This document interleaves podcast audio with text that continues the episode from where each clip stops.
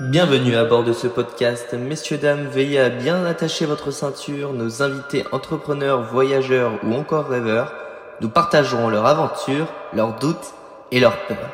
Attention au décollage. Let's travelness!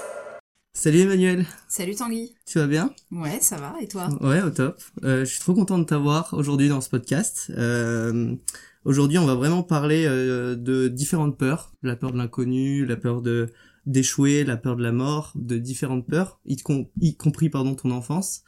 Euh, Est-ce que tu pourrais te présenter pour celles et ceux qui te connaissent pas justement? Ah Oui, bien sûr. Donc, je suis Emmanuel Perrier-Bardou, j'ai 44 ans et euh, j'ai cofondé et je co-dirige les expéditions Under the Pole avec mon mari Guilain. Trop bien. Et, euh, et justement, donc Under the Pole est lié directement donc avec euh, les océans et, et la plongée. Comment est née justement cette passion? Eh ben, c'est une bonne question parce que aussi loin que je me souvienne, j'étais euh, passionnée, mais euh, jusqu'à l'obsession en fait, hein, par les océans, par les cétacés, alors que j'ai grandi à Troyes en Champagne. Euh, et hum, je me souviens qu'on m'a ramené un livre quand j'étais toute petite. Mon papa m'a ramené un livre sur les sur les baleines, et euh, ça a été un peu le premier, je pense, le premier déclic. Et après, c'était mon rêve. Je voulais faire ça. Je regardais les documentaires du commandant Cousteau et je voulais devenir plongeuse sur la Calypso. Ok, trop bien. Et, euh, et justement, tu parles beaucoup de Cousteau. C'est qui euh, réellement? Cousteau, c'est euh, vraiment le, un peu le père de la plongée sous-marine. En tout cas, c'est lui qui a fait découvrir euh, l'exploration sous-marine au, au monde entier euh, dans les années, euh, à partir des années 70-80. Euh, et il faisait ses documentaires sur le monde sous-marin. Et on, on, on regardait ça le, le dimanche. Et, euh, et moi, ça m'a fasciné, mais ça a fasciné euh, des générations dans le monde entier. Hein. C'est peut-être un des seuls Français que les Américains connaissent encore maintenant. Ah ouais, ouais. Et, euh, et voilà, ça m'a énormément inspiré, euh, mais je je pensais pas que je pourrais faire la même chose. Ouais, ouais, ouais. Et ben justement, ouais, tout a commencé, je crois, pour toi à 13 ans, c'est ça? T'as vécu une expérience de dingue. Euh, Est-ce que tu pourrais nous en dire un peu plus sur cette expérience que t'as vécue aussi jeune? Ouais. Euh, ben écoute, euh, à 12 ans, j'ai vu un documentaire euh, le soir de Noël sur Thalassa Ouais. qui, qui s'appelait Les enfants dauphins et qui montrait des enfants qui partaient sur un bateau pendant plusieurs mois à la place d'aller à l'école. Partaient sur ce bateau à la rencontre de la mer, des dauphins, des peuples qui habitaient de manière un peu différente autour de l'océan. Et j'ai dit, je veux faire ça. Et mes parents m'ont dit non au début.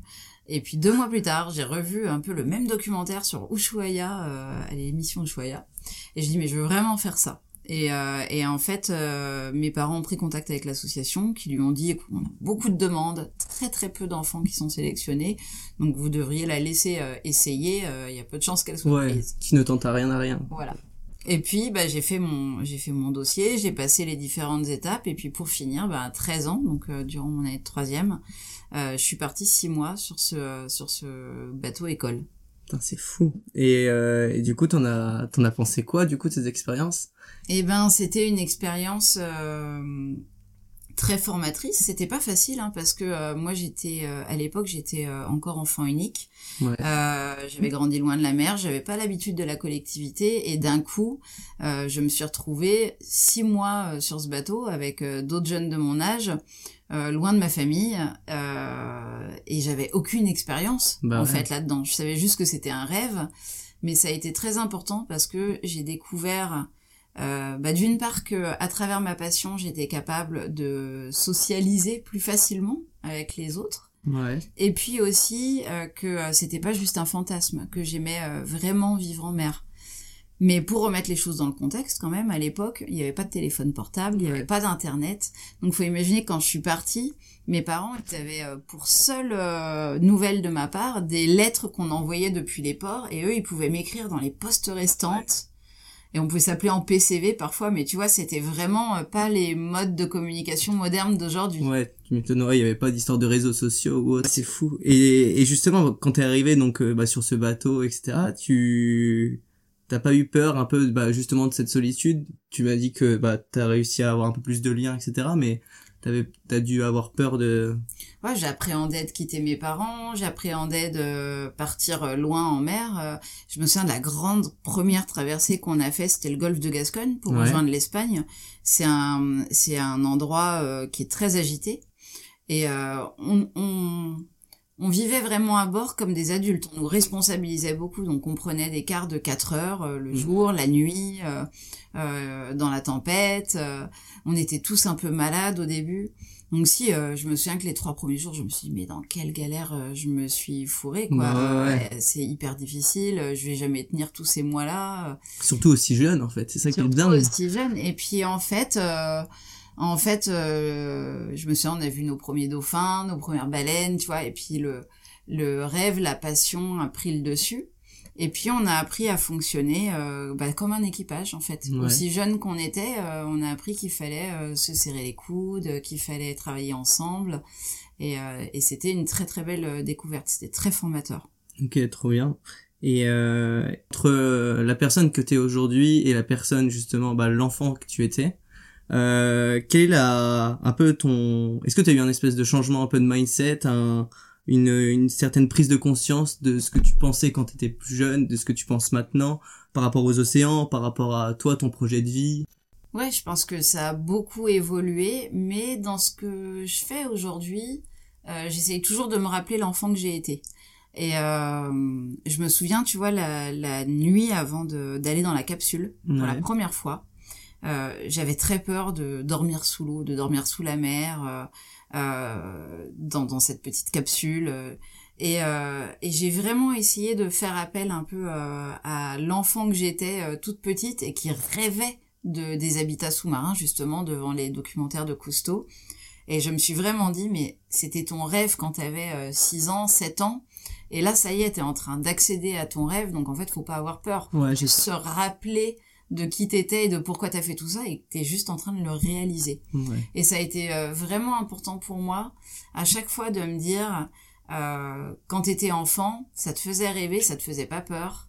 Donc euh, il faut juste repasser euh, ce petit pas, tu vois, et réaccéder à, à, ce rêve d'enfant. Ouais, c'est ça. Ouais, t'es pas trop au courant au final de toutes les difficultés que la vie d'adulte te, te réserve et du coup t'es encore un peu bah ouais comme une enfant et c'est ça. Bah ouais, parce que quand t'es enfant, en fait, tu, tu regardes les choses avec euh, passion, un peu d'inconscience, tu. Exactement, voilà. Moi, je me souviens, j'avais peur de rien. Enfin, tu vois. Euh, Foncer tête baissée. Ouais, exactement. Et puis, en fait, quand tu grandis, quand tu deviens parent aussi, d'un coup, euh, la notion d'engagement, elle est plus du tout la même euh, mm. parce que euh, t'as des responsabilités. Quand t'as des enfants, t'as la responsabilité de tes enfants. Et, et là, d'un coup, t'as tendance à te mettre des barrières Hmm. Et, euh, et c'est très important, je pense, même pour ce qu'on veut inculquer à ses propres enfants, de leur montrer qu'on peut continuer à s'épanouir et continuer à réaliser euh, ces rêves-là. Ouais, tu m'étonnes. Oh non, incroyable. Alors du coup là, je vais te, je vais te lire euh, le passage d'un livre. J'en ai parlé déjà dans le premier épisode de, de mon podcast. Euh, du coup, c'est toujours le livre de Hud Semeria, Les quatre peurs qui nous empêchent de vivre. Et en gros, j'ai pris un, passage et j'aimerais bien que tu me dises ce que t'en penses et tu vas me dire. Euh, encore une fois, il est question d'accéder à sa vie d'adulte, et ici une précision s'impose. La part d'enfance et d'émotionnel en nous n'est pas néfaste ou toxique en soi, elle est au contraire essentielle à tout être humain, c'est une spontanéité, un élan de vie qui n'évolue pas, qui ne vieillit pas, elle est la source de notre étonnement, de notre curiosité, de notre créativité, de notre enthousiasme, et probablement de notre capacité à nous ouvrir au monde spirituel et à l'idée de transcendance. T'en penses quoi justement de ça, de fait de, bah, des expériences que t'es en train de vivre, de je suis, ça rejoint. Ouais, ça rejoint totalement ce que tu disais. Ce que j'étais en train de te dire, en fait. Hein.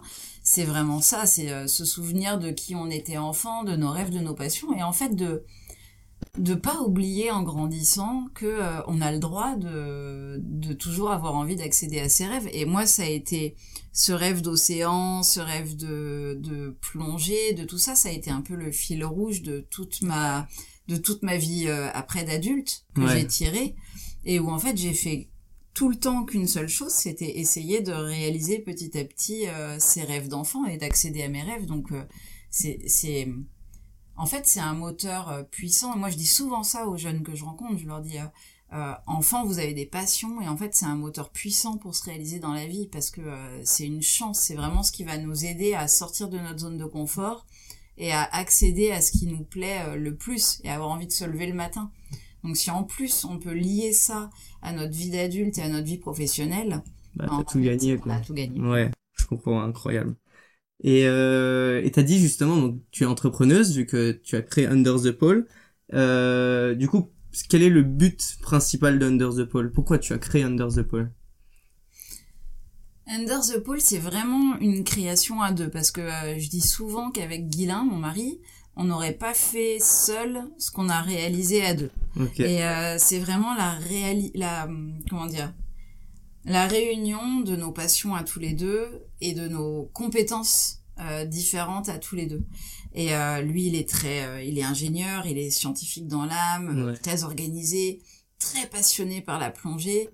moi, je suis beaucoup plus autodidacte. Je suis marin au départ. Je suis devenue plongeuse, passionnée par les océans. Et, et en fait, il y a, y a, vraiment eu cette réunion de nos deux passions où à un moment donné, on travaillait pour un, un explorateur français qui s'appelait Jean-Louis Etienne. Et notre travail était euh, passionnant, c'était une chance immense de pouvoir euh, faire tout ça avec lui. Mais il y a un moment donné, on s'est dit, euh, ce qu'on veut faire, personne va le faire à notre place. Mmh, Et en particulier, à l'époque, c'était euh, cette première expédition au pôle Nord géographique pour plonger sous la banquise. Et ça, on a vraiment compris que si c'était pas nous qui le faisions, personne le ferait pour nous. Et c'est comme ça, au tout début, qu'on s'est lancé dans Under the Pole. Ok, incroyable. Et euh, le fait de créer Under the Pole, euh, entre les expéditions, l'organisation, c'est-à-dire même tout ce qui est administratif, euh, euh, le fait d'avoir une équipe, etc. C'était pas trop compliqué. T'as pas eu trop peur justement de limite avoir un peu un trou dans ton organisation, dans tes projets peut-être, tu vois, que ce soit personnel, professionnel? Alors en fait, du coup, nos, nos projets, ils ont toujours été et personnels et professionnels. Ouais, Tout s'est euh, tout s'est mélangé euh, de fait, mais euh, au début, on était que tous les deux à tout faire.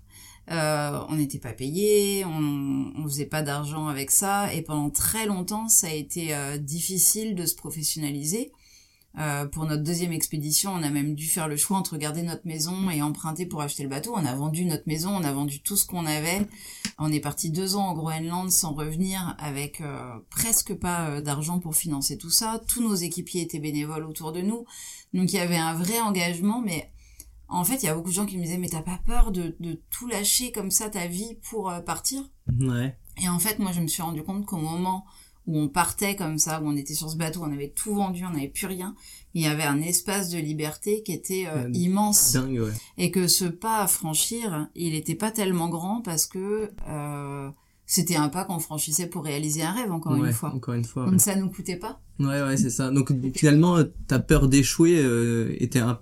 vraiment mis au second plan, quoi. T'avais pas trop peur de ça, vu que tu voulais vraiment réaliser ton rêve. Ouais, et puis j'ai toujours fonctionné un peu à l'impulsion. Donc euh, j'ai toujours, euh, je suis toujours partie dans les projets en me disant euh, on y va.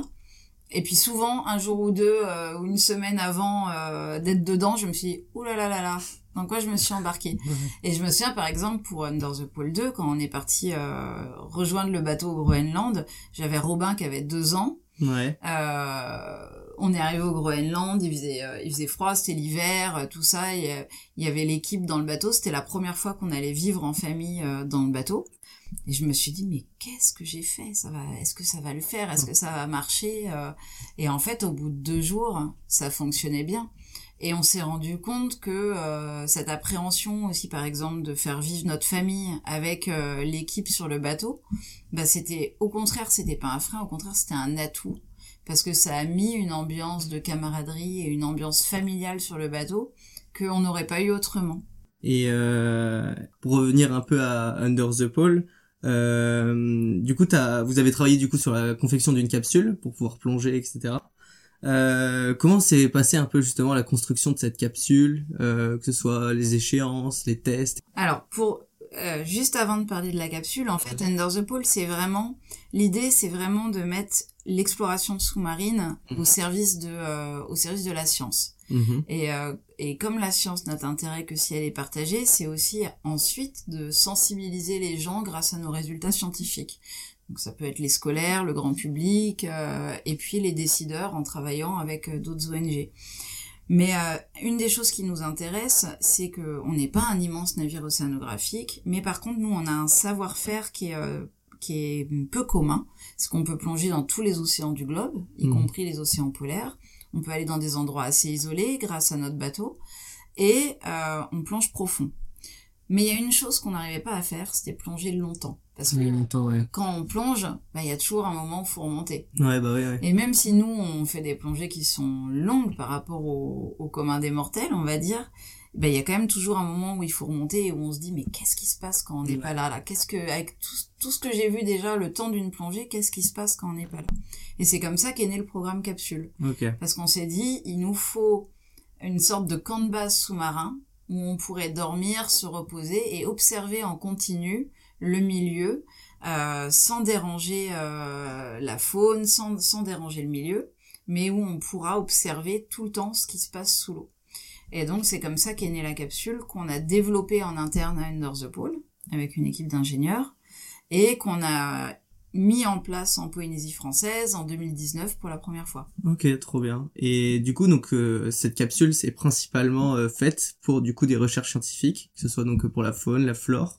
Euh, Est-ce que tu peux nous en dire un peu plus justement sur ces l'analyse un peu du fond des océans, etc.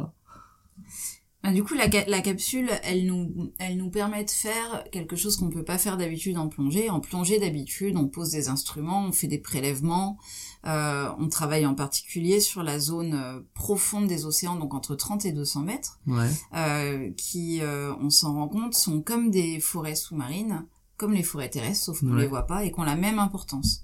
La capsule, elle, on la met moins profond, mais on s'est intéressé par exemple à des moments de la journée ou de la nuit que personne ne voit d'habitude, ou très peu. Euh, par exemple, le moment où le soleil se lève ou le moment où le soleil se couche. Et on a pu étudier le récif corallien de cette manière un peu différente. Et euh, le récif corallien, en fait, c'est un peu comme une ville Mhm. qui s'éveille, qui Ouais. s'endort. Mais euh, la nuit, ben, on voit par exemple euh, certains poissons qui vivent la journée, qui vont aller se cacher, et les prédateurs, comme les requins par exemple, qui vont sortir et qui eux vont sortir pour chasser. Oui. Et en fait, on va pouvoir observer en continu euh, la vie. C'est un peu euh, de l'éthologie sous-marine, si tu veux. Un peu comme ouais. le, le naturaliste euh, ou le photographe animalier va se camoufler et se mettre en forêt pour étudier l'ours ou le loup Ouais. pendant plusieurs jours. Bah, nous, on va aller se mettre en capsule pour étudier la faune sous-marine en continu euh, en étant le plus discret possible. Et du coup, vous prenez des notes, je me doute. Vous prenez plein de styles de notes et qu'après vous, du coup, vous transmettez à, à d'autres, à des scientifiques, etc. C'est ça? Exactement. Alors c'est des, on a, des- on avait des, des questionnaires à remplir euh, pour les scientifiques, donc on faisait ça plusieurs heures par jour. Mhm. Et après, la capsule nous permettait aussi de sortir en plongée autant de fois qu'on voulait, euh, sans limite de temps. D'accord. Donc euh, ça nous permettait aussi, dès qu'on voulait, de s'habiller, de sortir, d'aller regarder de plus près quelque chose qu'on n'avait pas pu voir depuis la capsule et de re-rentrer. Ok.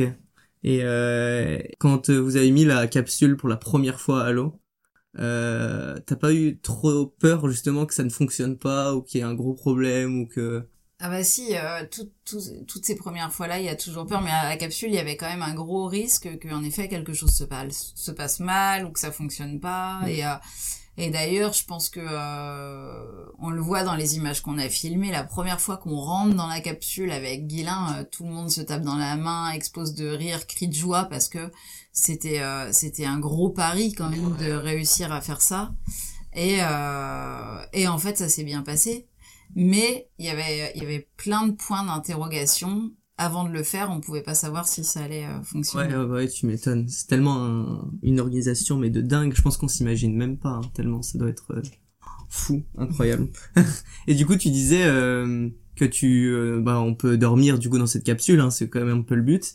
Euh, plus pour euh, ram- enfin te rappeler un peu bah, l'enfant que tu étais. J'ai lu justement dans le livre dans lequel j'ai cité la citation tout à l'heure, euh, comme quoi euh, tu- quand on est un, quand on est bébé en général euh, dans une chambre on va avoir une veilleuse, tandis que quand on est après adulte notre veilleuse c'est notre téléphone. Quand on est en, dans le fond des dans le fond ouais, des océans, euh, quelle est ta veilleuse à toi? Alors c'est très spécial, mais on avait une petite lumière. Ouais, une petite lumière, ouais. on avait un petit phare qu'on mettait au minimum la nuit, pas tant pour euh, s'éclairer nous, mais parce que euh, euh, on était en pleine période de reproduction des baleines à bosse, Ok. et euh, donc on voulait être sûr quand même qu'il y ait quelque chose qui nous signale au fond de l'eau. Ouais. Euh, mais ça nous rassurait beaucoup Ouais, bah ouais. d'avoir euh, d'avoir Ouais, ce tout petit éclairage euh, et de pas être euh, dans le noir Bah ouais. complètement complet quoi mais euh, mais ça ramène beaucoup de de fantasmes en fait de passer la nuit sous l'océan d'un coup euh, Euh, comme je disais, ça ramène à des peurs qui sont pas forcément rationnelles. Mhm. Mais ce qui est marrant, c'est que moi, j'ai eu peur avant de partir. J'ai eu peur dans mon lit, à terre. Ah ouais, la à terre. de ouais. partir. Euh, je me souviens, j'ai réveillé Guilin en lui disant, euh, ça me fait flipper, quoi. Ouais, bah ouais. Et il m'a dit, non, mais t'inquiète, tu vas adorer. Bon, et en, en fait, le lendemain, on est rentré dans la capsule, on a passé notre journée, puis j'appréhendais quand même. J'avais ce petit moment là de la nuit qui tombe où je me Mm. disais comment ça va se passer? Et en fait, au moment où la nuit est tombée, on a donc on a mis ce, ce petit éclairage là, et là il y a des, des du zooplancton, des vers phosphorescents Ah ouais, ça doit être qui magnifique. sont mis à danser. Vraiment, on en avait plein devant la capsule. Et on a deux poissons trompettes qui vivaient autour de la capsule, qui régulièrement allaient hop, chasser le zooplancton devant nous, ils l'attrapaient et tout. Et le spectacle était juste Ça doit être mais magnifique. Et en fait, en deux minutes, j'ai complètement oublié euh, toute l'appréhension. J'ai été happée par le par le spectacle. Et après, on s'est couché. On avait le chant des baleines en continu dans la capsule qui faisait vibrer la capsule. On les entendait. Alors, je te dirais pas que j'ai, on faisait pas tous, on faisait pas des super nuits, hein, parce que t'es un peu en alerte. Mhm. Euh, tu dors avec ton masque à côté de toi, une petite bouteille au cas où il faille évacuer en urgence et tout ça. Donc évidemment t'es un peu en alerte, mais toute l'appréhension que j'avais, elle a disparu euh, au moment où en fait euh, j'étais dedans et il y avait ce spectacle qui me happait et puis euh, en fait où où tu réalises vraiment ce que tu voulais faire. Donc Ouais, ça. Bah souvent après les peurs qui qui viennent justement à ce moment-là bah de cette appréhension en général ces peurs-là viennent uniquement de notre nous de cette part un peu d'inconnu, tu vois.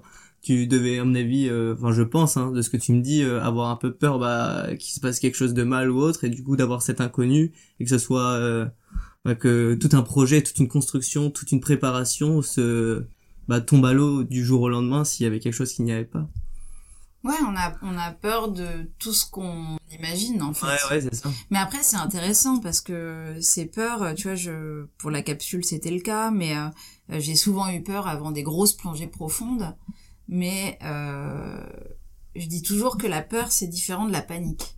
La panique, ça paralyse, ça empêche de faire les choses, c'est dangereux. Mm. La peur, au contraire, c'est plutôt un thermomètre qui te permet de bien doser euh, ce que tu vas le faire et comment tu vas le faire, de doser le danger, de doser euh, comment tu te sens. Euh, et c'est plutôt une émotion positive si tu Mhm. la comprends et que tu l'acceptes, parce qu'elle permet plutôt de, de voir jusqu'où tu peux aller, jusqu'où tu vas aller, euh, sans t'empêcher de faire les choses. Ouais, je comprends. Alors que la panique, c'est quelque chose qui t'envahit, qui te, qui te paralyse et qui t'empêche de faire les choses, voire même qui est dangereuse, parce Ouais. que euh, ça peut euh, altérer, altérer ton jugement.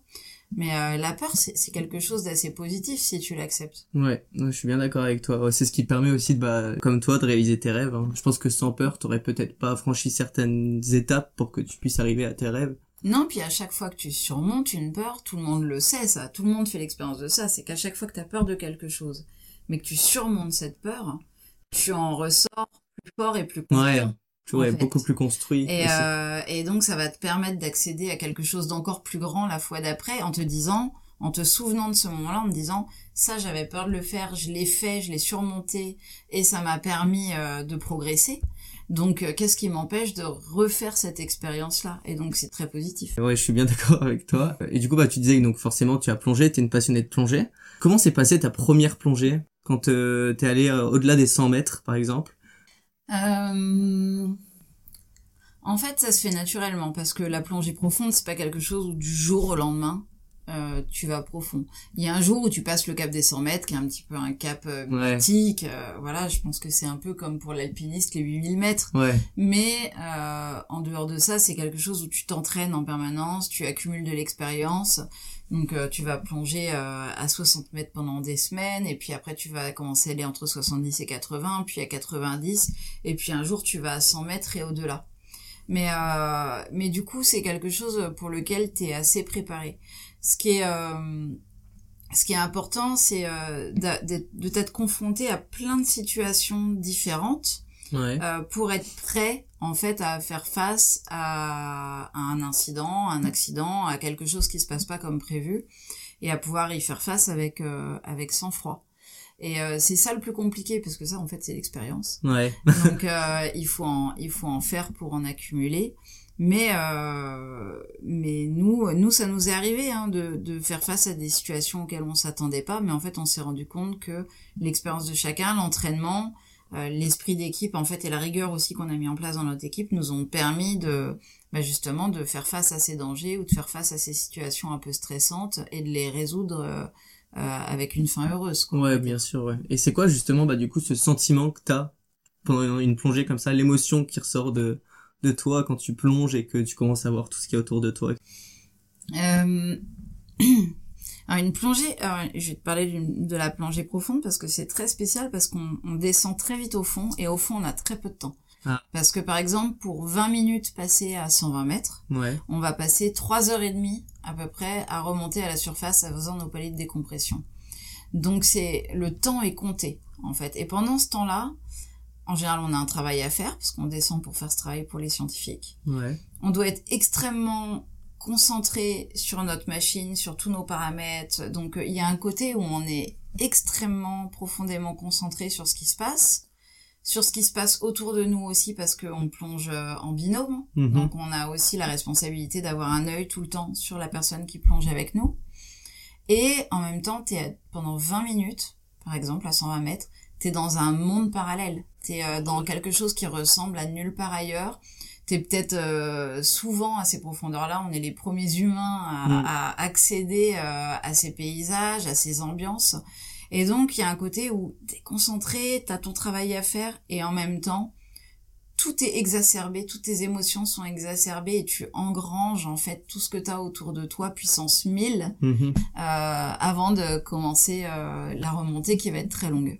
A été quoi par exemple l'animal qui t'a le plus fasciné, l'animal marin qui t'a le plus fasciné? Euh, c'est une question comme ça que je lâche. plus de 100 mètres, euh, ce qu'on a vu régulièrement, c'est euh, des requins. Ouais. Et en particulier, en Polynésie, il y a des requins qui vivent comme ça, euh, assez profonds et qu'on voit régulièrement, qui s'appellent les euh, les requins albimarginatus, okay. requins pointe blanche, des requins pointe blanche. Et en fait, ils sont très curieux. Et donc c'est toujours euh, assez fascinant parce que nous on est en train de faire notre travail tout ça, mais souvent on se retourne et on voit le, en fait dans le noir, tu vois, du fond. T'imagines le fond, ah t'imagines le noir, et en fait tu les vois arriver comme ça un peu au dernier moment, passer, repartir. Donc tu les surveilles hein, parce que c'est des animaux sauvages, mais c'est euh, complètement fascinant d'être euh, d'être comme ça un peu à ces profondeurs là et, et de les voir patrouiller quoi, tu vois. Ouais ouais. Non, c'est fou. Et ouais, bah ouais, tu m'étonnes. Et euh, beaucoup de personnes ont, tu la thalassophobie, donc la fameuse peur des, des fonds marins, etc. Euh, si t'en as un, je peux comprendre que ce soit compliqué de répondre à cette question, mais si tu devais leur donner un conseil pour essayer de soigner un peu plus cette phobie, cette peur, euh, ce serait lequel? Qu'est-ce que tu leur conseillerais? C'est un peu compliqué comme question, j'en suis bien conscient, mais qu'est-ce que tu pourrais leur euh, leur dire pour ceux qui aimeraient bien peut-être aussi un jour bah, plonger, mais juste euh, de par le fait qu'ils aient une phobie, euh, se pense Il faut il faut commencer par euh, mettre un masque ouais. et regarder parce qu'en fait on a peur de ce qu'on voit pas. Hmm. Et euh, qu'est-ce qui fait peur dans l'océan? Bah c'est justement c'est les grands fonds, c'est le noir, c'est les bêtes, c'est les animaux qu'on imagine, c'est tout ce qu'on fantasme, les monstres marins, c'est euh, les histoires de Jules Verne, de Moby Dick. Enfin tu vois il y a tout ce que le terrien n'a pas l'habitude de voir et s'imagine être sous la mer, sous nos pieds, comme on nage. Et c'est ça qui fait peur, c'est pas la réalité de ce qu'il y a. Donc peut-être mon conseil ce serait de commencer dans des endroits où c'est pas trop profond, assez clair, et de mettre un masque et de se rendre compte que bah, sous la mer, il y a des jardins, euh, il y a des animaux qui vivent mais qui sont pas terrifiants, qui sont plutôt craintifs en fait, même la plupart du temps, et que c'est beau. Et euh, souvent quand on fait des baptêmes de plongée à des gens, euh, ils ont ils ont peur, ils ont peur de descendre quand ils ont de l'appréhension. Et puis d'un coup, ils vont voir un crabe, un poisson, quelque chose qui focalise leur attention. Et c'est le moment où on va pouvoir en fait commencer à les détendre et à les, à les détacher un peu et à les amener, euh, commencer à se balader et tout ça. Parce qu'en fait, d'un coup, leur attention, elle est focalisée justement sur euh, cette vie qu'ils voient, sur cette chose, et hop, ça y est, ils partent à la découverte. Et à, Mais, mais euh, voilà, je crois qu'il faut, faut voir un peu avec ses yeux que le monde sous-marin n'est pas ce monde mystérieux, terrifiant Ouais. Il est mystérieux, mais il est pas terrifiant. Ok, ouais, je comprends. Ok. Et euh, tout à l'heure, tu parlais, tu sais, de bah, les fameux paliers de décompression, etc. Euh, ça t'est déjà arrivé d'avoir euh, d'un coup une énorme douleur euh, aux oreilles ou autre, euh, quelque chose qui a fait que peut-être ça a mis un peu en péril entre guillemets la bah, la, la descente ou la Et même juste toi ta ta santé. Est-ce que t'as eu un moment aussi pour compléter un peu cette question Est-ce que t'as eu un moment peut-être peur de mourir face à une situation ou peut-être Euh, j'ai- je me suis jamais retrouvée en plongée en me disant euh, euh, j'ai peur de mourir dans une situation suffisamment grave. Mais il nous est arrivé un incident en Polynésie où il y a un, un, un requin euh, gris qui a mordu un de nos plongeurs. Ok. C'était notre faute hein, parce qu'on était sur son territoire, on n'a pas vu les signaux euh, qui se passaient. C'est quelque chose qu'on a raconté dans notre documentaire.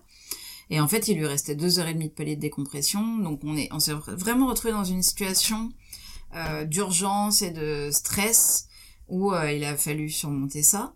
Et, et il s'en est très bien sorti. Ouais. Mais par la suite, euh, c'était un peu un traumatisme parce que d'un coup, le truc qu'on n'imaginait pas, Ouais, justement, bah ouais, qu'on n'imaginait jamais arriver, Bah, il est arrivé. Ah ouais. et du coup, là, on se dit, euh, ah mais en fait, euh, ça remet en question un peu tout ce qu'on pense. Et puis après, justement, on, on a re-rationalisé tout ça. Qu'est-ce qu'on a fait comme erreur? Qu'est-ce qui s'est passé? Et en fait, euh, les requins, c'est comme les lions dans la savane ou, ou le chien devant sa grille qui protège sa maison et qui aboie, en fait. Ouais. Il faut apprendre à connaître leur comportement. Il faut se rappeler que c'est des animaux sauvages, qu'on est sur leur territoire. Et euh, on a réadapté, j'ai envie de dire, un peu euh, notre manière de voir les choses et de nous comporter euh, sous l'eau. Donc c'était, en fait, c'était une expérience très enrichissante. Mais là, euh, à ce moment-là, d'un coup, je me suis rendu compte que ah ouais, il y a, il y a des- quelque chose qui peut mal se passer Mhm. et euh, et ça peut être grave quoi même si tu le sais mais euh, t'y penses pas tout le temps Ouais, heureusement quoi donc voilà et une fois pendant mes paliers je me suis sentie pas super bien tu vois et j'avais euh, j'avais encore deux heures de Ouais. paliers de décompression à faire donc faut imaginer t'es à entre 6 et 3 mètres de profondeur Ouais. donc t'es très près de la surface hein, au Ouais. moment où tu fais ce palier C'était en- pendant un entraînement ou pendant une euh, pendant une plongée pendant une scientifique Ok, d'accord. Non, ok. donc euh, j'avais, euh, on revenait de 120 mètres, je crois, et puis j'avais euh, ouais trois heures de palier à faire. Puis au bout de deux heures, je me souviens qu'il y avait une, une grosse houle là sur le sur le récif, et en fait on se faisait un peu balader comme ça. J'avais, j'étais, j'avais pas bien dormi, Ouais. j'avais euh, pas bien mangé le matin, tu vois, j'étais pas euh, au meilleur état de ma forme, et je me suis sentie un peu nauséeuse. Et juste là, je me suis dit, ah ça va être long. Ouais. Tu vois, les deux heures, elles vont être longues. Parce que c'est marrant, c'est, c'est, c'est deux, trois heures de palier de décompression qu'on fait entre 6 et 3 mètres. T'es, la surface, elle est là, la sortie, elle, Ouais, est là. Mais, Mais il faut quand même, il faut quand même prendre le temps parce que sinon ça peut jouer sur ta. là, tu peux mourir. Ouais, tu peux mourir. C'est euh, gravissime, c'est à ces profondeurs-là, quand aux profondeurs à lesquelles on va, et d'une manière générale, les paliers de décompression, faut absolument les respecter. Donc, euh, donc là, ouais, je me suis dit, ouais, ouais, là, ça va être long, quoi. Euh, Tu vois, ça m'a, ça m'a, ça, en fait, on le sait tout le temps, on est tout le temps hyper rigoureux, mais tu vois, en général, on fait en sorte de jamais plonger fatigué, de toujours prendre un bon petit déjeuner, de voilà. Puis parfois, bah, t'oublies juste un tout petit peu, et ben, ça te rappelle que en fait non t'as pas le droit à l'erreur il faut il faut être tout le temps avec le même niveau de rigueur de sécurité Ouais. Et du coup, ça t'est déjà arrivé, euh, enfin, toi ou quelqu'un de ton équipe ou Guilain, euh, ça t'est déjà arrivé du coup de un matin te lever, de pas être trop en forme et du coup bah te refuser, enfin refuser de plonger et te dire non parce que sinon bah c'est trop dangereux. ouais ça nous est tous arrivé Ouais, ça vous est tous arrivé. ça nous est tous arrivé et c'est quelque chose euh, sur notre bateau qui est euh, je pense qui est bien et qui est très important Euh, et je pense que c'est parce que Aiguilin et moi on a toujours été hyper ouverts là-dessus dans la parole c'est de dire euh, euh, tout le monde a le droit à un moment donné de pas se sentir bien tout le monde a le droit d'avoir peur et tout le monde a le droit de le dire. On n'est pas des super héros où on, on dit rien quand on a peur, on dit rien quand on est stressé, on dit rien quand on est fatigué. Au contraire, faut le dire parce que déjà si tu si t'y vas et que tu l'as pas dit, tu peux te mettre en danger. Tu peux mettre en danger l'autre Aussi, ouais. qui est responsable aussi euh, de son binôme, donc euh, qui peut se mettre en danger si toi t'as un problème pour toi. Mhm. Donc euh, donc c'est vraiment quelqu'un, c'est vraiment quelque chose qui est qui est euh, très comment dire euh, relax à bord et tout le monde a déjà dit euh, non aujourd'hui j'y vais pas, euh, je suis fatigué, j'ai pas envie Ok, ouais, je comprends. et c'est accepté par tout le monde. Bah ouais, ouais, forcément. Bah, je pense que si ça joue, euh, si ça touche à la santé, ça va être, euh, hyper important. Et justement, euh, bah, tu disais super héros, ça me fait penser à du coup Robin et Tom, tes enfants. Euh, du coup, quand vous plongez, bah voilà, à 100 mètres, eux sont sur le bateau. Euh, Est-ce que déjà ils ont déjà été dans la capsule ou pas du tout? Non, parce que quand on avait la capsule, alors Tom, il avait juste 3 ans. Ouais. Et Robin avait 7 ans. Ouais. Alors Robin, il l'a vu parce que euh, de la surface, il a réussi à la voir parce que l'eau était très claire en Oh, Polynésie. ok. Donc il a pu la voir depuis la surface, il a pu nous voir descendre euh, jusqu'à la capsule plonger autour. Mais lui, il avait pas du tout l'âge où il pouvait descendre à 20, 20, 20, 23 mètres quoi, Ouais. de profondeur pour pouvoir euh, aller dedans. Ouais. Mais je pense qu'un jour, ils, ils aimeraient bien. Je pense qu'il y aura d'autres euh, je pense, expéditions je pense qu'il y aura capsules plein euh, de. Et, euh, et ouais, bah il commence, Robin, il commence à plonger là, donc euh, lui, ça, bien. ça va venir vite, ouais. Trop cool. Et, euh, et c'est quoi du coup la prochaine étape là de la prochaine expédition? Ça. Et ben là, on est euh, là avec Under the Pole, on travaille pendant 10 ans parce que c'est la décennie des Nations Unies pour les océans. Mhm. Et donc, on travaille avec cette décennie sur ce projet de forêt animale marine dans la zone 3200 mètres de profondeur dans le monde entier. Donc cette année, on était en Arctique au Svalbard, après on a été aux Canaries, après on a été aux Caraïbes. Là, on part en Méditerranée. Et je pense qu'après la Méditerranée, on va repartir euh, dans les Caraïbes, dans le Pacifique, peut-être dans l'Indien par la suite. Ouais. Mais jusqu'en 2030, on va être dans le monde entier pour étudier cette zone-là.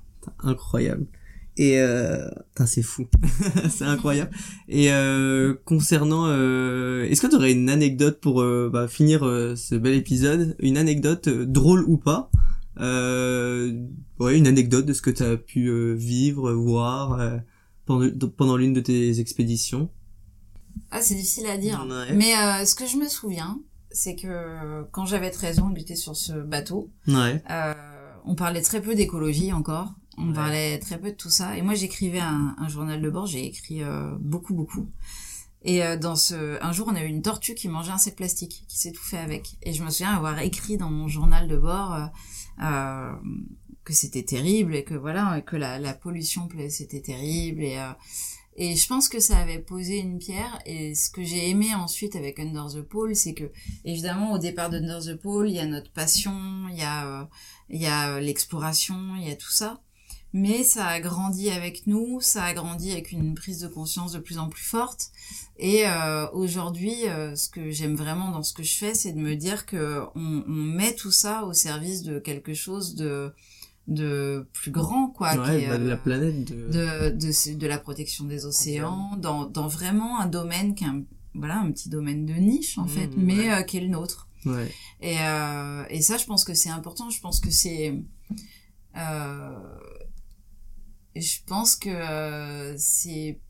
Pour tous les jeunes aujourd'hui, c'est vraiment un truc, c'est de se dire de, on peut prendre nos passions, on peut prendre de faire ce qu'on aime, Ouais. mais de le mettre au service, Au service de la planète. monde plus durable en Ouais, fait, quel exactement, quel ouais. qu'il soit.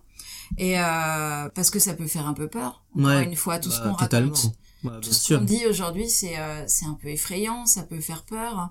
Mais euh, je pense que euh, c'est aussi, euh, en tout cas pour euh, la pour les adultes d'aujourd'hui, je pense qu'il faut arrêter de parler de génération, mais pour tout le monde, en fait, on peut aussi prendre ça comme un nouveau défi. Mhm. En fait, on réapprend à vivre d'une manière euh, différente en, méta- en mettant euh, ce qu'on sait aujourd'hui au service d'un monde qui est, qui est plus désirable pour Ouais. tous. Et ça, je trouve que c'est une super chouette aventure euh, qui est pas effrayante, au contraire, qui est plutôt excitante. Ouais, ouais, totalement. Bah, tu vois, je me rappelle, moi, j'ai toujours été très sensible par rapport à l'environnement et euh, tout ce qui s'ensuit. Mais euh, quand j'étais en Thaïlande, justement, euh, pendant mon échange universitaire, je voyais mais toutes les plages en Thaïlande, que c'était une catastrophe, le nombre de déchets dans l'eau, dont notamment une tortue avec euh, justement du plastique, etc. Donc ça rejoint un peu bah, ce que tu dis. Et euh, comme quoi, il faut faire attention aussi un peu ce qu'on fait quand on est, euh, bah, par exemple, en vacances ou autre, et qu'il faut essayer à son échelle, je pense, d'avoir aussi une action euh, durable. Bah oui, Ouais, voilà. positive. En tout cas, merci beaucoup Emmanuel, c'était trop cool, euh, incroyable. Comme je le dis tout le temps, incroyable. Merci, Mais voilà, merci beaucoup en tout cas. C'était très chouette. Ouais, merci. L'épisode touche à sa fin, j'espère qu'il t'a plu et que t'as pu apprendre plein de choses. Nous, on se retrouve très bientôt dans un nouvel épisode avec un invité tout aussi incroyable. En attendant, je te laisse aller jeter un coup d'œil à ma newsletter dispo en commentaire, à travers laquelle je partage très souvent mes réflexions. Bye there